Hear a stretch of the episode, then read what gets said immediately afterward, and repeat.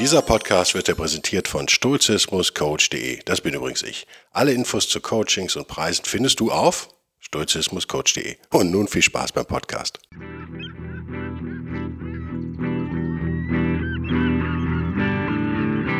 Der wilde Stoiker.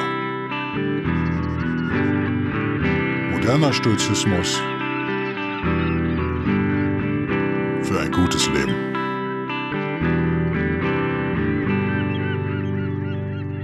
Hallo und herzlich willkommen zu einer neuen Ausgabe des äh, versprechenden Stoikers. Äh, vielleicht die allerletzte Ausgabe ever? Fragezeichen. Kann ich noch weiter Podcasts machen? Ist eine Frage, oder? Ist eine wirklich gute Frage. Ich, tendenziell gerade im Moment würde ich sagen, nee, eigentlich kann ich das nicht mehr machen. Was ist passiert? Schreckliche Dinge sind passiert. Und zwar hat ein anonymer Mensch, whoever I am, auf YouTube kommentiert, den letzten Podcast. Und er hat schlimme Dinge gefunden und er hat mir Minutenangaben dazu geschickt, was ich äh, extrem lobenswert finde. Was ist passiert? Was ist Schreckliches passiert? Hatte er inhaltlich etwas auszusetzen am letzten Podcast? Nee, hatte er nicht, erstaunlicherweise. Nein, aber meiner einer hat sich zweimal, ich wiederhole, zweimal versprochen im Podcast. Ich habe statt Resilienz, habe ich gesagt Resilienz. Und statt äh, äh Homöopathen habe ich äh, zumindest angeblich gesagt Homöopathen. Was ist los, schreibt er. Einem Texter und Storyteller, geiles Wort, ne? Sollten solche Schnatzer, Schnitzer, Schnitzer eigentlich nicht passieren. Das haben wir mich schon wieder versprochen. Ja, kann ich nur zustimmen. Sollte wirklich nicht passieren. Ist ganz schrecklich. Ist total übel.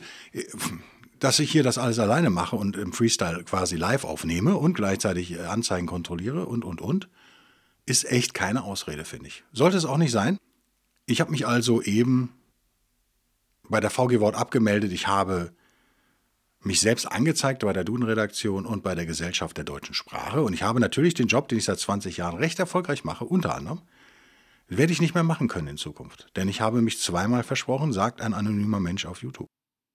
Es ist schrecklich. Allerdings, Ada, es sei mir erlaubt, bevor ich äh, äh, schweige quasi, sei mir erlaubt, etwas zu korrigieren. Resilienz ist, was Anpassungs Anpassungsfähigkeit, schon wieder ein Versprechen, habt ihr gemerkt, ne?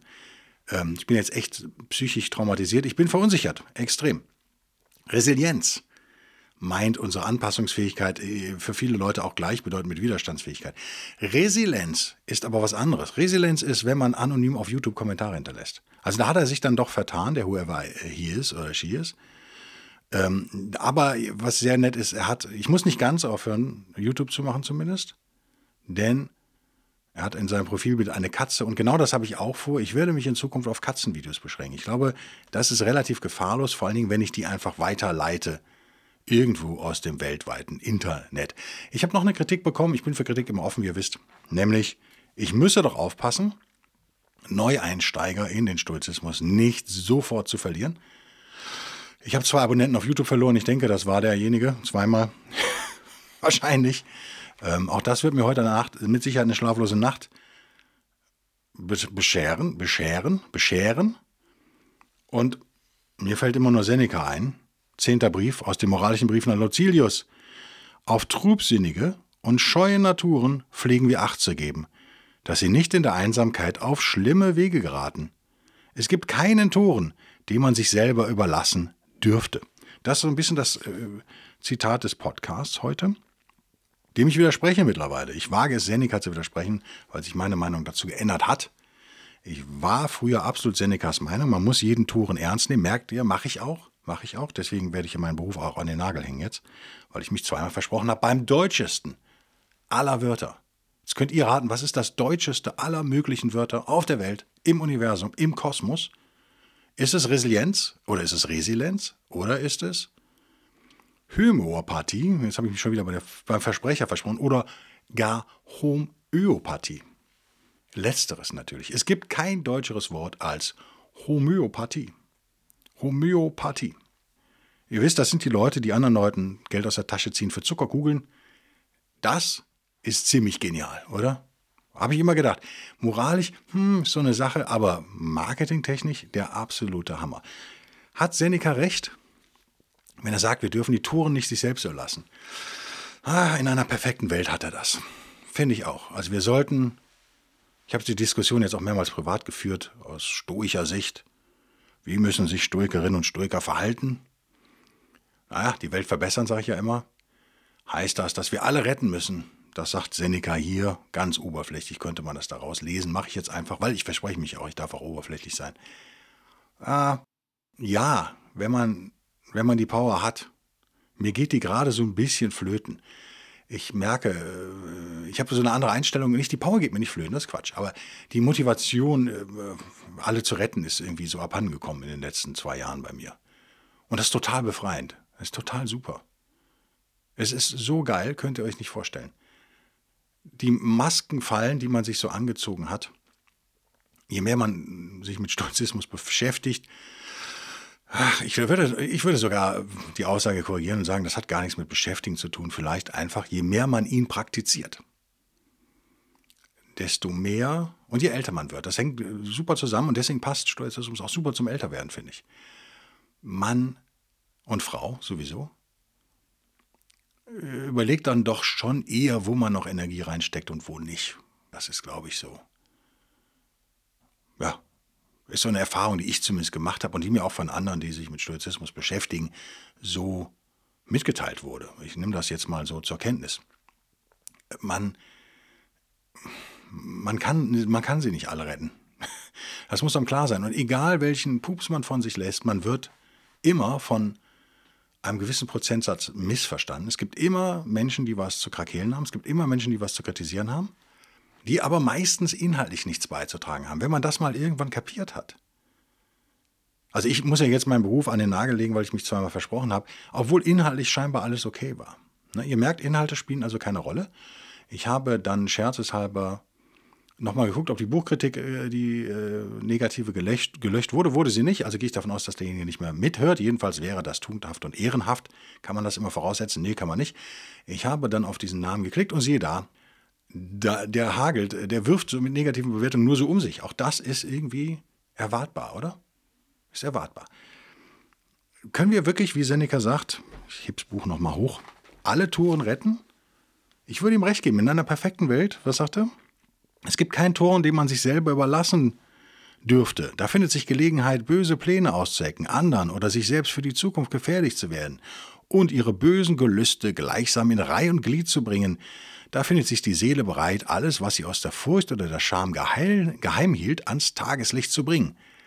Die Verwegenheit aufzustacheln, die Wollust zu reizen, die Zornsucht aufzustacheln. Ja, zu alledem geht da der einzige Vorteil, den die Einsamkeit bietet, nämlich keinem etwas anzuvertrauen, keine Angeber zu fürchten, für den Toren verloren, er verrät sich selbst. Okay, ich denke, da kann man auch sagen, sie verrät sich selbst, das gilt für alle. Er bleibt natürlich bei seiner Meinung, meide die Menge, so fängt er an, vielleicht hätte ich das fairerweise sagen sollen, es bleibt dabei. Ich ändere meine Meinung nicht, meide die Menge, meide die, meide die wenigen, meide selbst einen Einzelnen. Ich wüsste keinen, mit dem ich dich in Verkehr sehen möchte, schreibt Lucilius. Und der, die Überschrift ist die Gefahren der Einsamkeit, die aber für einen Mann wie Lucilius nicht zu befürchten sind. Für uns aber vielleicht schon. Ich mache eine freie, ich mache mal wieder einen Freestyle und eine Interpretation. Ich nehme Seneca hier nur als Anregung und frage mich nach meinen Erfahrungen mit Narzisstinnen. Es waren ja fast ausschließlich Frauen, aber es gibt natürlich genauso viele Männer, denke ich jedenfalls mal. Die Psychologen unter euch mögen mich kritisieren oder korrigieren und die Psychologinnen natürlich auch. Ich bleibe politisch korrekt nach dieser Amazon-Buchkritik. Muss ich das einfach. 100% korrekt. Ich werde der politisch korrekteste Podcast aller Zeiten werden. Das ist mein Ziel. Gebt mir aber ein bisschen Zeit. Ich weiß nicht, ob ich das dieses Jahr noch hinkriege. Ich weiß es einfach nicht. Was ich gelernt habe, ist, was ist die. Und Scott Adams hat es nochmal wiederholt letztens. Ich habe ihn jetzt lange nicht mehr gehört, aber prompt das, was ich gehört habe, musste ich auch abbrechen nach 20 Minuten oder glaube ich. Da kam es wieder. Was macht ihr, wenn ihr einen äh, im Englischen würde man sagen, ja, auf Deutsch übersetzt, verletzlichen Narzisstin vor euch habt. Eine verletzliche Narzisstin. Im Gegensatz zu dem, was die Amerikaner, zumindest Gott, immer die grandiose Narcissist nennen. Also die, das sind die, da äh, habe ich, glaube ich, auch noch nicht erklärt, oder? Aber ich stimme dem soweit erstmal als Hobbyphilosoph und Hobbypsychologe zu, dass es hilfreich ist, manchmal bei Narzissten zu unterscheiden. Wir machen das im Allgemeinen nicht, nämlich die, die der Welt was Gutes tun wollen, das könnten wir jetzt ja auch sein als Stoikerinnen und Stoiker, die gelobt werden wollen. Das ist so meistens die Motivation dieser Menschen. Da kann man auch eine Pathologie reinlesen, wenn man unbedingt will, aber die schaden eigentlich keinem. Die wollen immer gute Sachen machen und dafür wollen sie gelobt werden. Das sind die Grandiosen. Die wären gern, gerne grandios, wie der Name schon sagt, die Grandiose Narcissists. Dann gibt es aber die Vulnerable Narcissists, also die Verletzlichen, wenn man so will. Mir ist das Wort verletzlich hier zu äh, positiv. Mal unter uns. Das ist mir echt zu positiv. Was ist damit gemeint? Na, das sind halt die, die äh, in Wahrheit ein ganz fragiles Ego haben, die sehr das meint das Wort verletzlich hier an der Stelle, die sehr unsicher eigentlich sind. Und das sind die, die gefährlich sind. Das sind die, die sich wie Monster verhalten, sagte Scott neulich. Nicht mehr wie Menschen. Das stelle ich jetzt nur mal in den Raum. Ist nicht von mir. Äh, Anlass war, glaube ich, diese Gerichtsverhandlung. Äh, wie heißt er? Johnny Depp und wie auch immer sie heißt. Amber Heard, ist das seine Frau? Wie auch immer. Ähm, die dann so Sachen sagte in dem Protokoll. Mal sehen, ob äh, wie wäre es auf Deutsch? Wäre es so ungefähr wie, ähm, ich habe dich nicht gehauen, ich habe dich geschlagen, sagte sie. So, solche Dinge gibt die ständig von sich. Ziemlich witzig äh, oder auch traurig, muss man sagen. Was macht ihr also, wenn ihr so eine verletzliche Narzisstin, nennen wir sie mal unsichere Narzisstin, einen unsicheren Narzissten in eurem Leben habt oder wenn ihr dem begegnet? Was ist das Einzige, was ihr tun solltet? Ich wiederhole das hier an dieser Stelle nochmal, weil ich das echt für den besten Rat äh, halte, den man äh, einem Betroffenen geben kann. Wie könnt ihr die Situation verbessern? Wie könnt ihr das Ganze entschärfen? Wie könnt ihr euer Leben wieder besser machen? Das Einzige, was ihr machen könnt, ist wegrennen. So schnell und so weit, wie ihr könnt. Oder die Leute irgendwie aus eurem Leben entfernen, was jetzt nicht Morden meint, logischerweise. Ne? Also wenn es jetzt reine Internetnarzissten sind, kann man die halt blockieren, man kann die ignorieren und so weiter und so fort. Hört auf zu denken, dass ihr die irgendwie heilen könntet. Hört auf zu denken, dass ihr denen helfen könntet. Das könnt ihr selbst als Profi eher nicht, ist meine Lebenserfahrung. Ich hatte mit, ich muss zählen, äh, ich hatte mit fünf extremen Narzissten zu tun, die Mehrheit davon Frauen, wie gesagt, ist aber äh, reiner Zufall, schätze ich. Keine von denen ist heilbar, zumindest nicht durch Amateure und äh, auch nicht durch Liebe, auch nicht durch Familie und Freunde und äh, sonst wen. In irgendeiner Form rettbar gewesen. Also haben aber wahnsinnig viel Leid um sich herum hervorgerufen, wahnsinnig viel Elend in der Welt verursacht. Insofern hat der gute alte Seneca natürlich völlig recht. Wenn man die sich selbst überlässt, dann kommen die auf ganz viele komische Gedanken. Das sagt er hier. Dann fangen die an, Pläne zu schmieden, dann äh, ja, kommen, kommen die seltsamsten Gelüste da hoch. Aber es ist nicht unser Job, das zu ändern. Das können wir nicht leisten. Das, was wir machen müssen, ist wegrennen. ist wirklich das Einzige, was wir machen können. Ich merke, mh, mm, ja, ich habe ich hab echt gedacht, es bessert sich wieder. Ich, ich habe gedacht, es bessert sich wieder. Der Umgangston auch im Internet bessert sich wieder. Ich glaube, das ist aber gelaufen, das Ding. Und ich glaube, ich, ich habe da keine Hoffnung mehr, was das angeht. Mir ist es aber auch völlig egal. Ich habe gestern noch ein Special gesehen von Ricky Gervais, was aber so ein paar Jahre alt schon war scheinbar. Humanity hieß das. Warum auch immer. Es hat überhaupt keinen Sinn, glaube ich, oder? Na, am Schluss redet er schon so ein bisschen. Und das war ähm, gut, bis sehr gut, würde ich sagen. Gefiel mir schon. Ich war sehr müde, ich stand ewig im Stau. Es war das mal am Rande in der schönen Hansestadt Hamburg. Gab es sechs Demonstrationen, fünf oder sechs, an einem Samstag. Mit Sonne was in Hamburg ja nicht immer vorkommt. Also ein wundervoller Samstag, Frühlingssamstag in der Hamburger Innenstadt. Und es gab einen gigantischen Stau überall. Weil ständig irgendwie so 100 bis 500 Mann Demos da durchmarschierten, begleitet von Polizeifahrzeugen und allem möglichen Fahren, ähm, um die Leute zu nerven.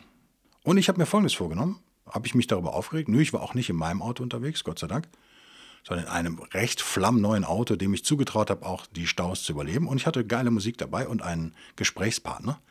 Insofern, für mich war alles gut. Ich musste halt ein Auto fahren an dem Tag. Ich habe mir Folgendes dann gemacht. Ich habe abends in der Hamburger Morgenpost oder Abendblatt, eins von beiden, ich vertausche die zwei immer, habe ich geguckt, was das für, habe es aber nicht gefunden, oder? Äh, egal. Ich habe gegoogelt, was waren das genau für Demos und ich habe mir die gemerkt, die das waren. Und alle diese Gruppierungen werden von mir persönlich nie wieder Unterstützung erfahren. In Form von Spenden oder Support, in irgendeiner Form. Also die haben es inhaltlich jetzt völlig verkackt bei mir. Wer? Die Leute, die quasi viele Steuern zahlen und für diese Leute, die da demonstrieren, garantiert zum Teil jedenfalls mitbezahlen, meint, nerven zu müssen an einem sonnigen Samstag wo die eigentlich nur Geld in der Stadt lassen wollen vielleicht, wo die einkaufen wollen, wo die Möbel kaufen und, und äh, konsumieren und äh, wo die Touristen durch, durch Hamburg rennen und alle eigentlich gut drauf sind. Wenn man meint, die nerven zu müssen, um irgendeine politische Agenda durchzupeitschen, dann muss das in irgendeiner Form, finde ich, bestraft werden. Das ist nicht der richtige Weg, in meinen Augen. Das, die Bestrafung findet ganz subjektiv insofern statt, dass ich da nicht mehr unterstützend tätig sein werde, egal wie sehr ich inhaltlich damit übereinstimme. Das ist so schlechtes Benehmen, finde ich, seine Mitmenschen den so auf, die, auf den Senkel zu gehen, das ist so unnett. Das ist was völlig anderes, als da zu stehen und höflich mit gewaschenem Haar jemandem einen informativen Flyer zu überreichen, zum Beispiel. Oder den in ein Gespräch zu bewickeln, auch politisch. Hat übrigens nichts mit rechts, links, sonst was zu tun. Ist mir völlig egal. Ist mir völlig egal, worum es da geht. Das ist nicht okay und man fragt sich halt auch, warum die Stadt Hamburg überhaupt fünf bis sechs Demos oder wie viele es auch immer waren, das waren viele, genehmigt. Was da schief läuft, irgendwie vielleicht in dieser schönen Stadt, die kein Interesse scheinbar daran hat, woran sie eigentlich immer ein Interesse hatten, die Hamburger Pfeffersäcke, ne?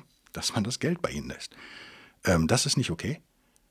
Sind diese Leute rettbar, um beim Thema zu bleiben? Wahrscheinlich nicht. Kümmert es mich? Nö. Aber ich versuche super brutal konsequent nur noch in meinem Leben zu sein. Ist euch vielleicht schon aufgefallen, wenn ihr diesen Podcast hört? Das hat was mit Konsequenz zu tun. Also Leute zu entfernen aus meinem Leben, die sich untugendhaft verhalten. Also, um nochmal auf den Eingangskommentar einzugehen, wenn mir derjenige eine Mail geschrieben hätte, hätte ich ihn vielleicht eingestellt als Produktionsassistent oder gar Produktionsleiter oder Regisseurin, wer weiß dann bräuchte ich es nicht mehr alleine machen. Dann könnte man sagen, hey Guido, das war schon ganz gut, aber du hast dich bei Minute drei versprochen, lass uns das Stückchen nochmal aufnehmen, dann schneide ich das nachher rein. In der Zeit kannst du schon mal einen Kirchkuchen essen. Ich muss ja alles alleine machen, deswegen habe ich keinen, der mich darauf hinweist. Hätte man mir eine Mail geschrieben, wäre das sehr nett gewesen. Einfach einen Kommentar zu hinterlassen, anonym, ist für mich äh, kein, kein Stil. Mal ganz einfach gesagt. Und deswegen muss ich mich darum auch nicht scheren. Ricky Gervais jedenfalls hat einen Witz gemacht, den, den zu wiederholen, der jetzt sehr lang führen würde. Vielleicht guckt ihr es mal, wenn ihr Netflix habt. Ähm, Humanity, ich glaube so gegen Ende. Ganz gute, redet er über Tweets, die er bekommen hat. Ich sage ja immer, Twitter ist die Jauchegrube des Internet. Ich bleibe dabei, auch wenn Elon Musk das Ding übernimmt, werde ich wahrscheinlich da nicht wieder zurückkehren zu dieser Plattform. Ich war da einige Jahre, Jetzt bin ich einige Jahre nicht mehr da und es hat es mir geschadet? Nö. Also meide die Menge. Senikas meide die Menge trifft auf jeden Fall auf Social Media zu für mich. Als nächstes kill ich, glaube ich, Instagram. Sagt mir mal eure Meinung. Ich weiß, dass einige von euch mich äh, anmailen, über, kann man das so nennen? Unmessagen, eine PM schicken über Instagram. Habe ich schon ein paar Mal erlebt. Habe ich jetzt ehrlich gesagt vier Wochen nicht mehr reingeguckt. Ich glaube, ich bin wirklich super gut erreichbar per E-Mail und sonst was. Man muss mir da, man muss mich da nicht anfangen. Schreibt mir doch mal, wenn das für euch so bequem ist und wenn ihr gerne auf Instagram seid. Ich, hab, ich, bin, ich bin da nicht aktiv. Und ich frage mich auch, würde es mir in irgendeiner Form schaden? Nur mal als kleine Umfrage. Würde mich interessieren, wer auf Instagram ist und vielleicht den Podcast supportet. Die haben natürlich bei mir einen höheren Stellenwert als die Leute, die nur in Anführungszeichen hören, ist ja klar. Wenn die sagen, Mensch, da fand ich immer toll, da dich direkt erreichen zu können oder so. Könnt ihr mir, könnt ihr ein bisschen jammern? Und dann werde ich mir das überlegen, ob das für mich noch in Ordnung ist oder nicht. Was Seneca hier meint in diesem recht kurzen Brief ist natürlich, er hat mehrere Seiten, er warnt uns auch davor, vor zu großer Einsamkeit. Da lauten auch Gefahren und äh, er zitiert einen Ausspruch von Athenodorus, den Athenodorus, den ich hier nicht mehr. Kann ich den zitieren? Ich versuch's mal. versuch's mal. Ich bin erst in drei Wochen beim Augenarzt. Da wird sich das vielleicht wieder geben hier, dass ich mal wieder was lesen kann. Wo ist er denn, der Athenodorus? Wo ist er denn, der Gute? Ähm, bitte nimm dich in Acht. Also er, er, sieht einen Jüngling, der einsam da rumspaziert und er fragt ihn, was er macht. Und der Jüngling sagt, naja, ich unterhalte mich mit mir selbst. Da erwidert Krates, der zitiert wird von Athenodorus, bitte nimm dich in Acht und sei auf deiner Hut. Du redest mit einem schlechten Menschen. Harte Ansage? Wie kann er das sagen? Wie kann er zu einem wildfremden Jüngling sagen, er sei ein, dieser Jüngling sei ein schlechter Mensch? Naja, weil wir so ein bisschen aus stoischer Sicht, naja, alle irgendwie, also schlecht gefällt mir nicht, weil es so nach Christentum und Sünde klingt. Das ist das Problem. Wenn man hier diese deutsche Übersetzung zitiert, die ist sehr armländig geprägt natürlich. Ähm, das ist hier, glaube ich, nicht gemeint, aber ein Mensch, der jedenfalls noch nicht voll entwickelt ist. Und wenn man einerseits sagt, meide die Menge, im Sinne von, lass dich nicht von anderen zu sehr beeinflussen, heißt das nicht, dass wir völlig einsam daher wandeln sollen. Das ist vielleicht die Warnung an den jüngeren Lucilius. Jetzt nicht bewusst immer nur die Einsamkeit zu suchen, die aber durchaus Vorteile hat. Das ist so ein bisschen wieder mal eine Frage des Augenmaßes und das schließt den Kreis so ein bisschen zu den Narzisst, Narzissten und Narzisstinnen. Denn genau das fehlt denen ja. Denen fehlt auch Empathie und denen fehlt ganz viel, aber denen fehlt auch das rechte Augenmaß.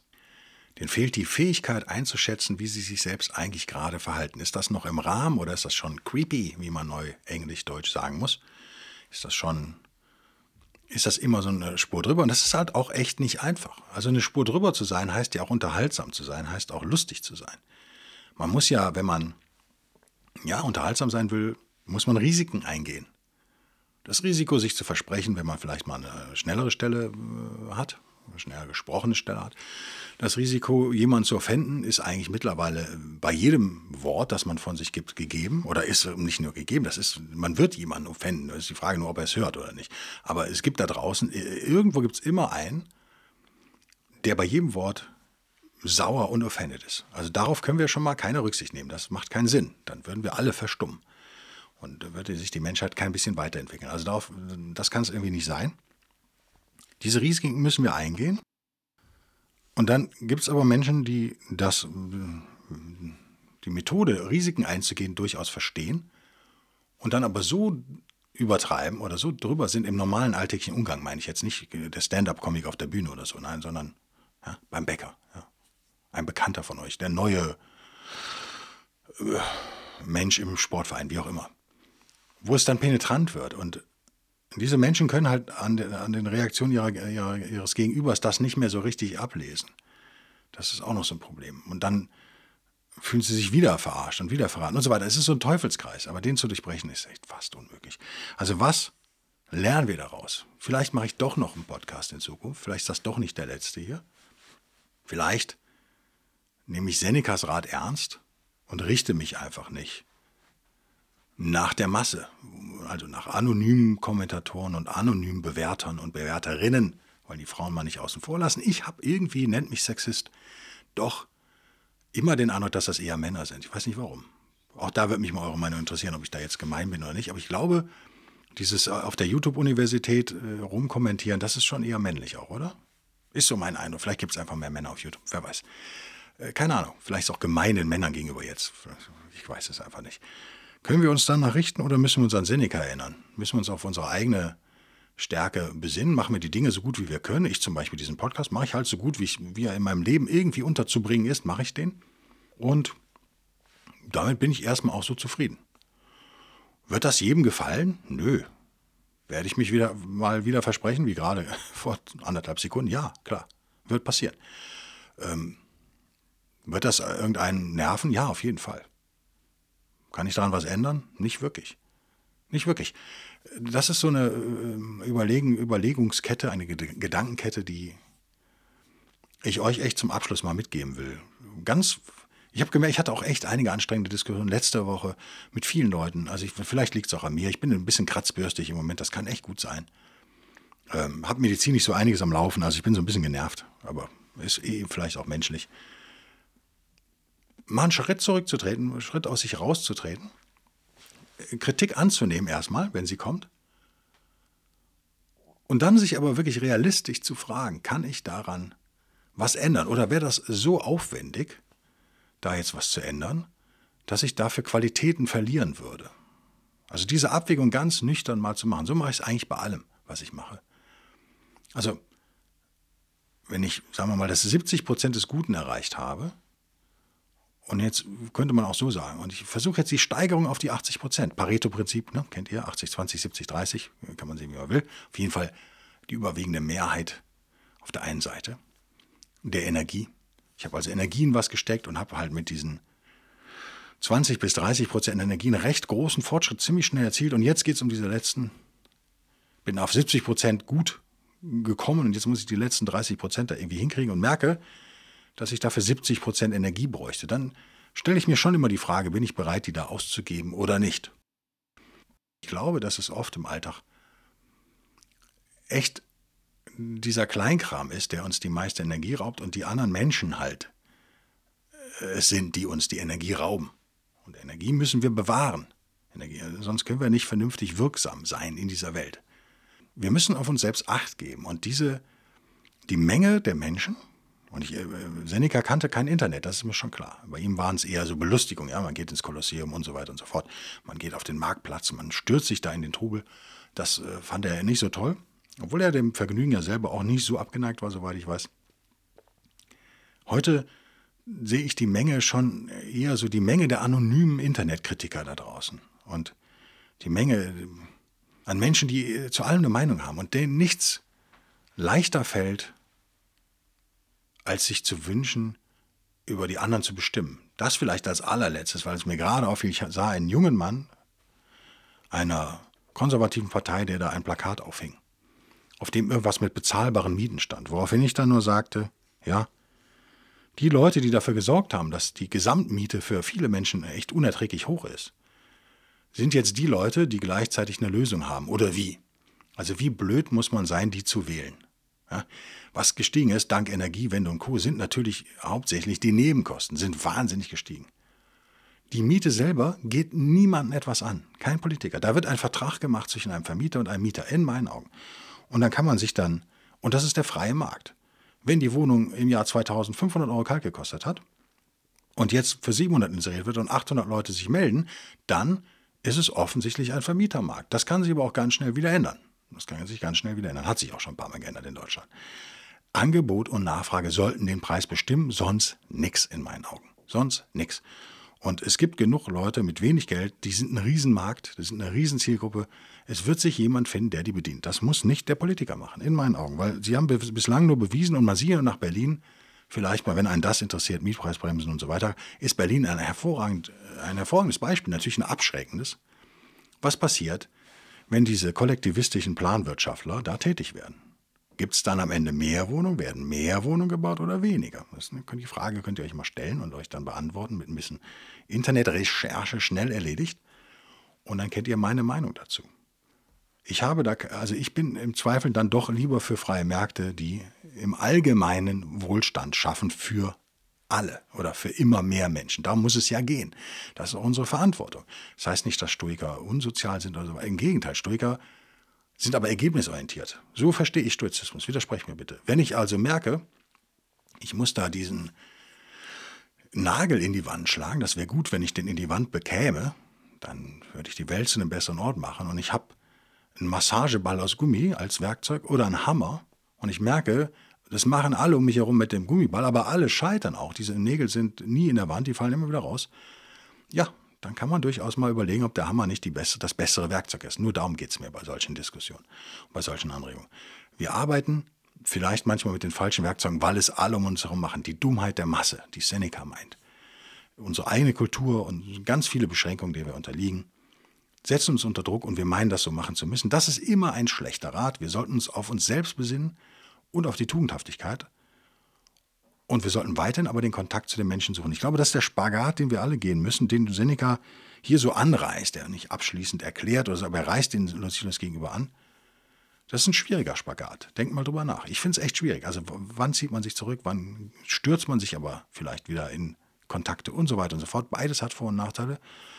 Äh, die Rolle des Stoikers muss eigentlich sein, äh, mit Hilfe der Ratio das vernünftig auf die Kette zu kriegen und sich selbst immer wieder vernünftig zu analysieren, wie geht es mir gerade, wie bin ich gerade drauf, wie ist mein Energielevel jetzt gerade in dieser Sekunde, was bräuchte ich jetzt idealerweise. Ich fand es zum Beispiel gestern geil, durch Menschenmassen und äh, zu warten, stundenlang und im Stau zu stehen in der Innenstadt, weil ich gemerkt habe, dass mir das gut tut, wahrscheinlich in der. Und so war es auch. Deswegen war ich auch überhaupt nicht genervt. Ich war da extrem gelassen.